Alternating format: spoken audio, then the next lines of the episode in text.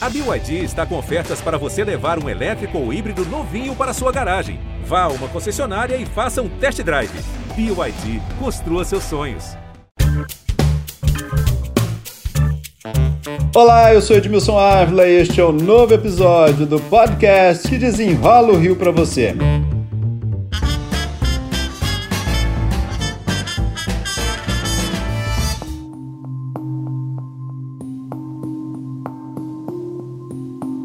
Em fevereiro, uma chuva histórica em Petrópolis, 230 milímetros em 3 horas. O normal de chuva para a região são 200 milímetros para o mês todo. Agora, em Angra dos Reis, a pior chuva também da história. Foram 694 milímetros em 48 horas. Desde 2013, quando o equipamento foi instalado na região, nada superou isso. Estamos diante de eventos climáticos extremos ou é época de chuva mesmo na nossa região. Para desenrolar o assunto, meu convidado de hoje é o meteorologista Márcio Cataldi, professor da Universidade Federal Fluminense, a quem eu já agradeço pela participação. Ô Márcio, vamos desenrolar essa história toda aí. O que está acontecendo com a gente aqui? A gente tem um período normal de chuva aqui na região sudeste, né, que é normalmente período aí de outubro até iníciozinho de abril. A gente teve nos últimos anos, né, se a gente for lembrar aí desde 2013, um período com muito menos chuva do que o normal, digamos assim. Né? Então a gente até teve a questão da crise hídrica, né, do ponto de vista dos reservatórios, até de abastecimento humano, geração de energia, a gente teve um momento aí com muito pouca chuva. Bem, a gente acredita que esse período, né, que a gente fala de crise hídrica ou de uma variabilidade de baixa frequência, ou seja, um período de 10 anos com menos chuva, isso não seja uma coisa tão comum. A gente não tinha muito isso no histórico. Muito bem. Aí a gente sai de um período com muito pouca chuva e de repente a gente entra num período com muita chuva, né, com eventos extremos que se a gente for lembrar, a gente começou na Bahia Bahia, né? A gente teve eventos extremos em outubro, novembro na Bahia, a gente teve no Espírito Santo, a gente teve em Minas. A gente teve Bahia, Minas, né? Espírito Santo. Isso. Minas, Espírito Santo e, foi descendo, né? E chegou pra gente aqui com muita força. Então, pra gente que estuda o clima, a gente começa a acreditar realmente, né, que a variabilidade natural, ou seja, aquela que o clima teria sem nenhum tipo de influência externa, né? E essa influência externa somos nós, ela tá mudando, ou seja, já começamos a enxergar um sinal, quer dizer, muitos sinais, na verdade, de que a gente pode estar realmente alterando um equilíbrio do planeta. É verdade que nessa época do ano a nossa região tem eventos com mais chuvas e mais frequência, né? Isso, é verdade. É normal que a gente tenha eventos com mais chuva, mas se a gente for pegar um histórico desse último ciclo, digamos assim, né, do meio do ano passado até esse ano, a gente teve 47 graus no Canadá, a gente teve uma onda aí de 42 graus na Argentina. Então, repare, a gente está falando de 47 graus no Canadá, né, quase lá no Polo Norte, enquanto que a máxima histórica do Rio é de 41,5, 41 quer dizer, então o Canadá estava muito mais quente do que a gente já pegou aqui no Rio, estava mais quente que Belém do Pará, mais quente que as capitais do Brasil. Brasil. Então a gente vem vivenciando eventos extremos e sem comparação com registros, né? A gente olha alguns registros mais recentes, a gente infelizmente não tem registros tão longos, né? Mas a gente pega registros mais recentes, 50, 100 anos, a gente está começando a enxergar situações que nunca aconteceram. E esse ano agora, essa chuva no Rio, a gente na verdade teve dois episódios de chuva mais intensa aqui no Rio, né? Pelo menos dois assim muito intensos. E um deles, que foi o que atingiu Petrópolis, né? Falando de estado, né? O que atingiu Petrópolis teve uma contribuição da área urbanizada, né? Então foi um evento extremo de difícil previsão, né? Um evento que aconteceu, que a gente chama de uma convecção, né? Vamos explicar então que evento foi esse, como é que foi? Vamos separar os dois, Petrópolis e Angra. Vamos lá, vamos lá. Então vamos começar por Petrópolis. Petrópolis foi um evento onde a gente teve uma taxa de chuva muito intensa, ou seja, a quantidade de chuva por tempo, né? Então a gente teve em algumas estações 250, 280, a gente tem estimativa de radar aí em algumas regiões de mais de 300 milímetros, um intervalo muito curto de tempo, né? De 3 3, 4 horas. E essa chuva aconteceu com uma certa influência da urbanização, que é o que a gente chama de ilha de calor. Então a gente já teria normalmente uma condição de chuva mais forte, mas a urbanização acabou agravando essa intensidade da chuva, tanto que a gente teve uma chuva mais intensa na área mais central da cidade. Então tinha muito calor ali e veio uma massa mais fria, é isso? Esse encontro e umidade transformou a área de instabilidade, mais ou menos isso? Isso, isso daí. E aí foi mais severo no centro do que no entorno. Né? Então a gente começa a ver dois efeitos se misturando. Né? O efeito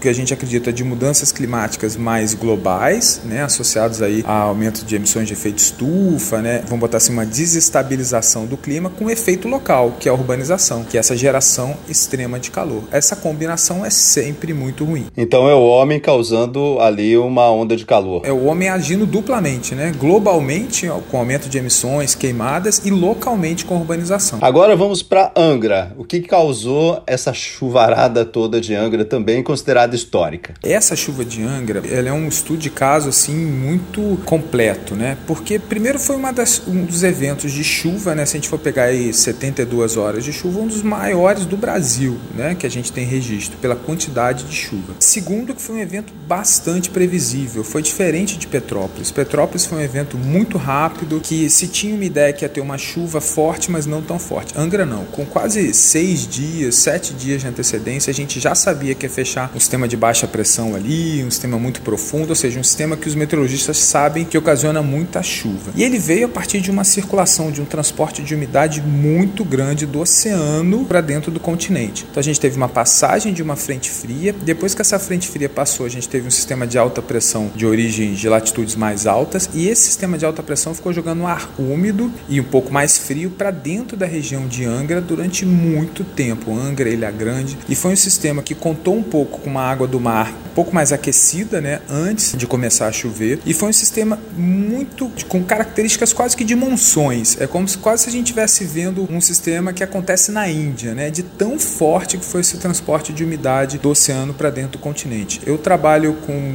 previsão desde 2001, né, operacional, e eu nunca tinha visto um transporte de umidade tão intenso. Agora a gente pode classificar isso como algo extremo ou como algo raro? Não, olha, isso aqui é um evento climático extremo, nós estamos causando, o homem está causando isso, ou não apenas uma configuração daquele momento ali que ajudou nessa chuva toda? Essa pergunta é bastante difícil, né? Porque os sistemas são muito complexos e às vezes a gente dá uma resposta afirmando alguma coisa pode ser parecer leviano, né? Mas o que acontece é que se a gente tivesse tido esse evento isolado, né? Ah, só teve essa chuva em Angra, mas não. A gente teve essas ondas de calor no Canadá, teve onda de calor na Argentina, a gente teve chuvas na Alemanha extremamente intensas, a gente teve chuva, chuvas extremas na Bahia, em Minas, enfim, ou seja, isso contando um pouco do que a gente está aqui mais próximo da gente, a gente teve nevascas nos Estados Unidos, então esse último ano foi um ano com muitos eventos extremos. Então, se a gente for falar que é um período raro, é raro, foi raro o ano todo, né? Porque a gente teve eventos extremos em praticamente todo o globo. Então, eu acho que isso chama muita atenção para a possível influência do homem. É, eu separei aqui algumas coisas. Nós, nós tivemos tempestade de areia no ano passado, calor muito forte no sul, cheia em Tocantins, secas intensas, né? É, olhando para tudo isso é que a gente deve ficar alerta, né? A gente vivia, vivia um período de grande bonança climática, né? Que era o Holoceno, um período onde o planeta foi muito estabilizado, muito equilibrado, a variação de temperatura era muito pequena, né? E agora, nos últimos anos, a gente está no que a gente chama de antropoceno, né? O antropoceno é por causa das ações antropogênicas, ou seja, nós estamos mudando o clima e esse equilíbrio que foi vital para que a gente tivesse a vida no planeta como ela é hoje, né? Esse equilíbrio está sendo ameaçado. A gente já não tem mais um clima equilibrado como a gente tinha antes. Então, esses eventos extremos realmente tendem a ficar cada vez mais frequentes. E o triste disso tudo é que normalmente a população mais vulnerável socioeconomicamente é aquela que fica mais exposta aos eventos extremos de clima.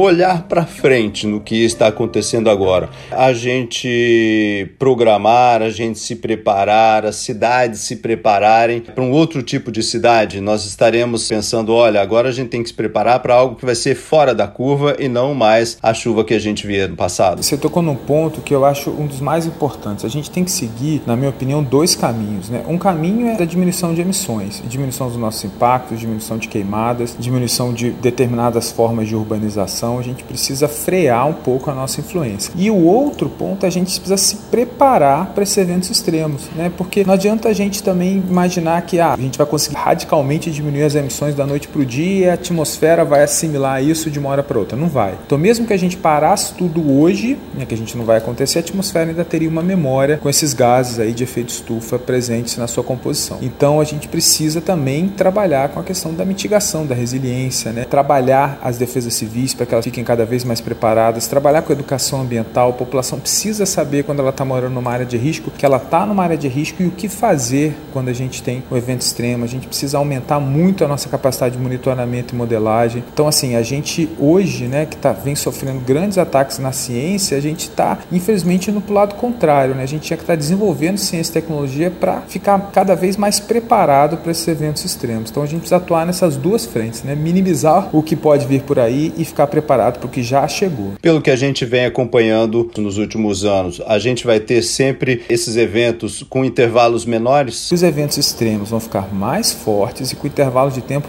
menores, ou seja, significa que ano que vem, ah, vai ser no mesmo lugar o evento extremo? Provavelmente não. A gente pode ter secas prolongadas, pode ter eventos de chuva intensa de novo em outras regiões. Então, assim, a gente precisa trabalhar em conjunto o monitoramento junto com a modelagem né, e as políticas públicas e educação ambiental. Márcio Cataldi, meteorologista, professor da Universidade Federal Fluminense, muito obrigado pelas explicações aqui. Muito obrigado, obrigado aí pelo convite para participar. Este podcast foi editado e finalizado por Felipe Magalhães. E eu, Edmilson Ávila, toda semana desenrola um assunto aqui para você. Até o próximo!